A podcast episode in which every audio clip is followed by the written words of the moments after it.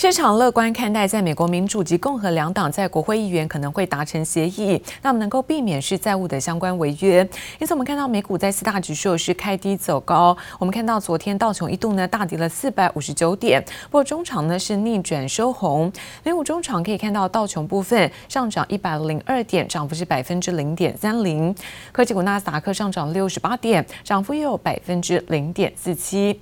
标普五百指数上涨百分之零点四一，而费城半半导体则是收高在百分之零点三六。再来看到呢是欧洲的相关消息，欧元区在八月份零售销售表现呢是差于预期，而投资人对于在全球通膨升温现在担忧扩大。美国在十年期公债殖利率飙高也打压了市场情绪，因此在旅游休闲类股领跌大盘之下，科技股呢也承受卖压。欧股主要指数开低下挫，而中场跌幅都超过是百分之一。那么德国下跌百分之一点四六，法国跌幅则在百分之一点二六。We did get an upside surprise here in ADP's private payrolls report. That print painting a stronger than expected picture of the labor market heading into Friday's official government jobs report. 市场的目光都放在周五要公布的美国九月非农就业报告，号称小非农的美国 ADP 私人就业数据提前报喜。Now, according to ADP, private payrolls grew by 568,000 in September. That was good for a ninth straight monthly increase. The big contributor to this better than expected September report came in the services sector. So, an indication here that some of the pressures to the labor market that had been caused by the Delta variant are perhaps starting to retreat a Bit. 九月 ADP 私人就业数据大幅优于预期，但美股依旧卖压笼罩，能源价格处于多年高点，令市场担心通膨问题。加上美国十年期公债殖利率盘旋在百分之一点五左右的高档，拖累科技股走势。This latest downtick in tech has coincided. I won't say correlated. It's coincided with a little bit of an uptick in Bitcoin. One of the ones that's popped up over the, over the last few months is an inverse correlation between Bitcoin and specifically AMC, the everybody's favorite meme stock, or at least one of mine anyway. Uh, so anyway, when you have a big up day in Bitcoin, you tend to see a down day in AMC and vice versa. So um, there seems to be a correlation between where the hot money is flowing. 美股大盘表现低迷，加密货币市场倒是出现一波涨势，比特币冲上五万美元大关后继续走高。Uh, Chairman, do you support what China has done, and is the SEC planning on implementing similar bans? Um, I'm familiar with a number of the things that you mentioned in terms of the People's Republic of China. I think our uh, uh, approach is is really quite different. 美国证券交易委员会 SEC 主席詹斯勒表示，美国监管单位无意对加密货币颁布禁令，官方的明确表态给加密货币市场带来信心。记者王新文、林巧清综合报道。而美国现在债务大限呢，就即将到期。在美国的参议院在昨天再度表决了一个债务的上限法案，而在投票之前，两党呢依然是各自的坚持己见，意见分歧。不过，美国财长耶伦警告，如果国会不解决债务上限的一个问题，导致美国呢出现债务违约，那么美国将会面临到经济衰退。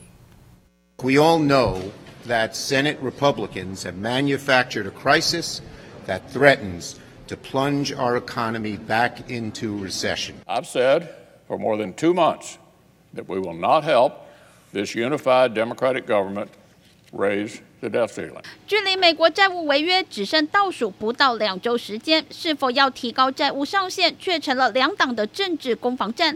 连美国财长耶伦也看不下去了。It's really up to uh, Speaker Pelosi and Leader Schumer to figure out how to get this done. Um, in Congress，耶伦已多次强调，十月十八号就是提高美国债务上限的最后期限。耶伦更严正警告，债务上限问题无法解决，将影响到美元的储备地位，还会导致美国经济陷入衰退。U.S. Treasury securities are have long been viewed as the safest asset on the planet. That that partly accounts for the um, reserve status of the dollar. and um, placing that in question by failing to pay any of our bills that come due um, would really be a catastrophic outcome. I, I recognize. I fully expect I, I rec- it would cause a recession as well. 一旦美国债务违约兹事体大，市场却没有太过担心。国际信评机构穆迪就认为，美国终究会提高债务上限，继续按时偿还债务。Essentially, I do believe there will be a resolution, as there has been every year. I think at this stage, the reason why it's causing a little bit more market volatility is because of uh, COVID, the policies post uh, the pandemic. and uh, people being that much more reliant uh, on uh, sort of payments being made. We could prevent a catastrophic default with a simple majority vote tomorrow. If Republicans would just get out of the damn way, we could get this all done. 眼看共和党人坚决反对，民主党打算在周三透过预算调解程序，只要民主党参议员全数支持，就能绕过共和党提高债务上限。金融市场更关心的问题是，国际油价来到二零一四年以来新高，能源价格上涨引发通膨升温隐忧，更令市场忧心忡忡。记者王新文、邓宝冠综合报道。而随着热门韩剧呢，鱿鱼游戏的热播，那么在 Netflix 的用户数跟着激增，那么连带也激励在股价呢是大涨超过百分之五。国内呢有多档 ETF，因为持有 Netflix，股价也跟着水涨船高。因此专家看好，包含在 Netflix 在内的尖牙股，投资人可以留意相关的投资机会。오징어게임의세상속으로오신참가자여러분환영합니다 참가자들과 함께 여섯 가지 게임을 진행하게 됩니다. 紧凑剧情搭配精致场景，以生存游戏为主题，Netflix 原创韩剧《鱿鱼游戏》一上档就在全球爆红。除了带动 Netflix 会员翻倍成长，内部预估第三季用户将净增三百五十万，超越第二季的一百五十万户，也激励 Netflix 股价再创新高。十月五号美股反弹，Netflix 就飙涨超过百分之五，一度站上六百四十美元大关。Netflix 他们耗资了七亿美元，那打造了这个鱿鱼游戏哦，那使得它过去一季哦，就是近三个月以来，它表现是非常的亮眼哦，涨幅超过了十七 percent 哦。他们接下来在十月十九号会公布呃第三季的财报哦，我们对于它后市的一个展望哦，也是持续的看好的。随着 Netflix 股价飙涨，在台股挂牌的 ETF 中，也有多档因持有网飞，股价跟着水涨船高，包括统一 FANG Plus ETF 权重达百分之九点八二最高。永丰美国科技 ETF 持有百分之二点四四，富邦纳斯达克 ETF 也持有百分之二。十月六号，三档全都收在红盘之上。专家就点出，影音串流平台正夯，投资人可把握时机进行布局。Google 啊，它受惠这个广告数的成长啊，或者是这个 Tesla，那它也不怕这个晶片的晶片荒。台股的 ETF。哦，其实受不管是这个尖牙股，或是这个 Netflix，都是一个最大的受益者。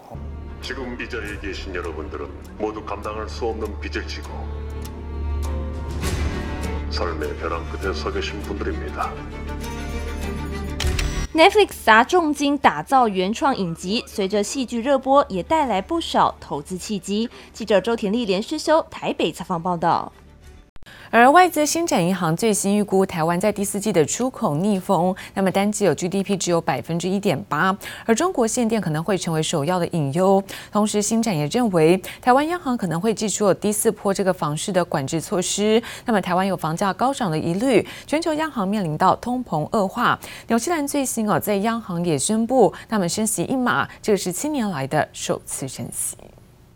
持续进入第四季，外资对台湾经济前景看法陆续出炉。星展集团最新上修台湾 GDP 成长率至百分之五点五，但市井中国限电措施将冲击制造业，预估台湾第四季出口将逆风，单季 GDP 仅百分之一点八，更保守预测二零二二年经济成长只有百分之二点八。各产业复苏均衡时，央行才会进一步升息。目前的失业率仍然是在百分之四点一，比疫情之前三点七的水平要来的要高一些。虽然说整体的这个呃 GDP 的表现比较的亮眼，但是体现在就业市场的话，这个复苏还是。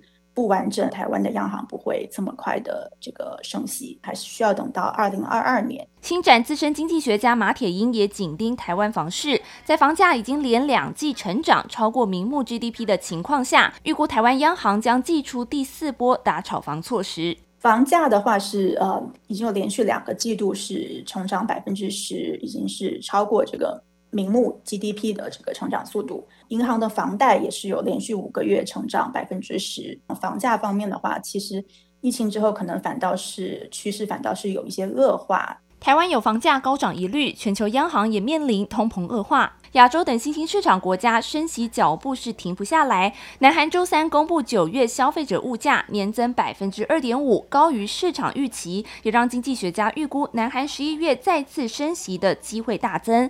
而为了打击通膨，纽西兰央行六号宣布升息一码，除了是七年来首次升息，也暗示将要收紧货币政策。